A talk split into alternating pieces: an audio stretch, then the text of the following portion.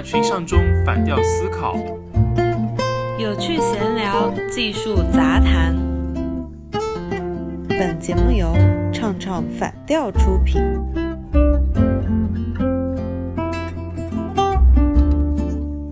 嘿，晚上好，这里是有间职场。今天想跟大家聊一下前火箭少女亚米被老板骂长得丑，职场 PUA 的界限在哪里？七月二十一号，前火箭少女成员亚米公开经纪公司三月底一次会议的录音，内容是老板徐先生当着员工的面评价她很丑、不时尚、唱歌难听。亚米写了篇长文，我到底是什么？言之凿凿，老板过去两年经常打压指责他。前老板徐先生对此次事件的发酵做了回应，称一切交给法律解决。关于解约始末，真相已然是场罗生门。我在这里念一下亚米的微博长文：我到底是什么？自创造一零一以来，网络上关于我的词条总少不了“丑”和“年纪大”等字眼。作为艺人，就是免不了被评头论足，有人褒就有人贬。我会把心里的感受写进歌里，希望秉承用作品说话的原则，肯定自己。可好不容易建立起来的自信，却在三个月前彻底崩裂了。我曾经最信任和依靠的老板徐明昭先生，在员工大会上号召大家一起羞辱我，说我丑到让他们忍受不了，嫌我没有价值，逼迫参与会议的人认同他的种种观点。听到同事们冒险提供的录音时，我感到错乱。这两年来，你是在用面具跟我相处吗？抱歉，我认真了。为什么？我以前不会唯唯诺诺，连提一个基本需求都感到害怕。我以前不会躲在家里无缘无故哭到天亮。我以前不会看到信息手抖，听到语音想逃。现在才明白，原来这些病症由来已久，又何止是这三个月？在很长的一段时间里，我所经历的是一个永无止境的循环。徐先生对我的态度总在矛盾的两极之间反复摇摆。他说。你是有优势的，要对自己有信心。他说你不值得，真的不值得。他说你肯定能靠自己的作品出来的，我绝对支持。他说你得先让我高兴了，你再提需求。两年多了，周而复始，打压指责让我极度低落，转头一个承诺又让我满是期待。我曾经真的以为，如果有问题，那一定就是我的错，是我做的不够好。现在想来，是恐惧和自卑让我选择性屏蔽了早已存在的伤害，让我整日活在自我怀疑中难以自拔。我的爸妈在伤心，我的朋友在焦虑，粉丝在失望。我讨厌自己那个懦弱的样子，真的够了，伤害到此为止吧。于是我发了解约函，得到你说情况了解，不要作死这八个字。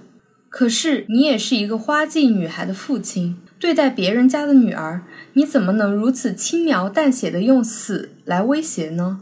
你是老板，我是一个打工的，也许我这辈子也赚不到你的万分之一，但不代表我的工作比你廉价。也许我的外貌不符合你的审美，但不代表你可以蹂躏我的尊严。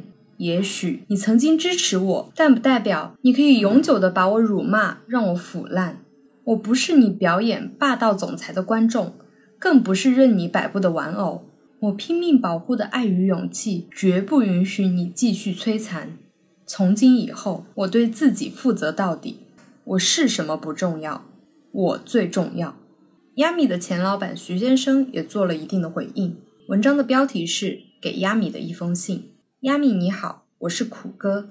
上一次见面是二十天前。二零二零年七月一号下午，你结束了在无锡的工作，回到北京的当天，也是你从火箭少女毕业回到公司的第一天。那天，你跟郭哥说，你和公司的经济合约的原件丢失了，想复印一份拿走。在郭哥复印的时候，你在我的办公室坐了五分钟，我给你沏的茶还冒着热气。你说急着去看牙，改天约我一起吃饭。没想到这一改天就变天了。你走后，我才知道你来公司是为了拿经纪约的复印件。多年的从业经验让我下意识的觉得有问题。但是郭哥跟我说，做人要坦荡一点。你来多要一份合约复印件是你的权利，公司把复印件给你也是公司的义务，实在没有必要小人长戚戚。郭哥是个好人。七月十号上午，公司收到了你委托律师事务所发来的解约函，我很意外，但是本着遇到问题解决问题的原则，我在公司跟你工作室的三位同事统一了意见：一、解约是艺人跟公司的内部问题，不要外传，不要对亚米形象造成损伤；二、现有的工作要更加积极专业的推进，不能懈怠。以上两点在十号至今的工作中，相信你是感受到的。今天上午你发的微博我看了，上了好多热搜，有很多人来声援你、支持你。我想你应该很开心吧？我的名字也上了热搜，被各种不友好的对待。我想这应该不是你的本意。然后这件事变成了公共事件，热度爆炸，到了你我不能控制的局面。如果你的目的只是为了解约，实在没必要搞得这么惊天动地。你发微博说的整件事，我有三个没想到。第一个没想到，我三月底在公司内部开会说的话会被参会者录音。第二个没想到，录音的人会把音频发给你。第三个没想到，你把这份音频公开到微博，引发了这么大的关注。当初把音频发给你的小朋友，现在应该在瑟瑟发抖吧？我猜以后没人会跟他交朋友了。以上三件事都是我没有想到的。极创引力创业五年，我开了好多会，讲了好多话。如果每一次开会，我讲的每一句话都一不小心被录音了的话，这真是一件细思极恐的事情。亚米，你现在也一定很担心我做一些事情，对不对？比如把你在公司开会的音频也剪辑一份，比如把你在微信工作群里过激的话也剪辑一份。比如把你聊到某某艺人、某某工作组人员的言论也剪辑一份，请你放心，我不会这样做的。你我共事这么多年，你清楚我做人的底线。也许有一天你会为今天的行为后悔，请相信，不择手段做事会得一时之利，但一定不是长久之计。希望到了那天，你还安好，我也活着。多说一句，公司给你安排的助理小娟同学，请善待她。你因为要跟公司解约，在工作中不让他碰你的东西，对他实行冷暴力。你的粉丝不了解情况，骂他不作为、摆架子，他才是真正的那个无缘无故哭到天亮，听你发的语音会手抖的苦命人。解约的事情交给法律解决吧。原本内部可以协商解决的事情，被你蓄谋已久的引发一场战斗。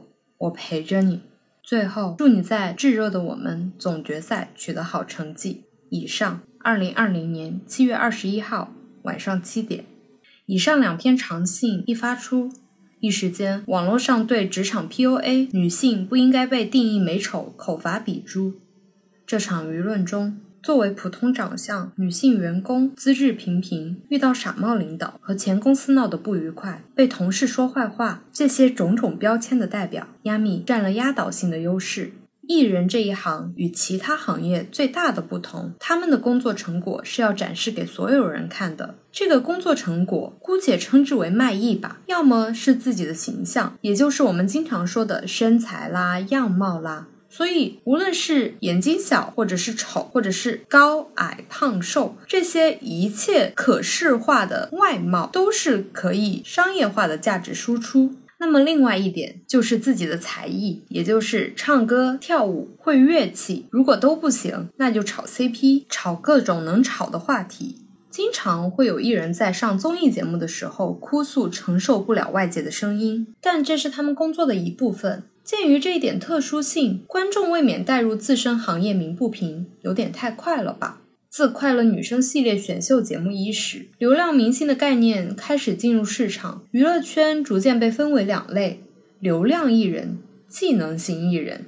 近两年，以腾讯出品的《偶像练习生》《创造一零一》为例，很多艺人被经纪公司送选参加竞演这两档节目。他们按照舞台表现被分到不同等级的班次进行培训，最终成团出道。有的选手在节目中大胆直言：“我什么都不会。”这样的选手往往是形象可、身材佳、家世优的代表。如若经纪公司评估其有发展潜力，会将该艺人包装成 idol 出道，接洽各类代言、剧本、综艺，实现资本市场的运转。对于观众来说，这类流量艺人是正能量的输出，给予粉丝莫大的正能量、精神鼓舞。除流量艺人以外，技能型艺人是在形象尚可的基础上，经纪公司着重打造他们的才艺投入。时间线是以零七年前分割，娱乐圈的众多艺人都是以技能型优先输出给观众的。亚米第一次正式出现在大众视野，是在中国有嘻哈和热血街舞团的节目中，既唱歌又跳舞。那时候他走的是技能型艺人的发展道路。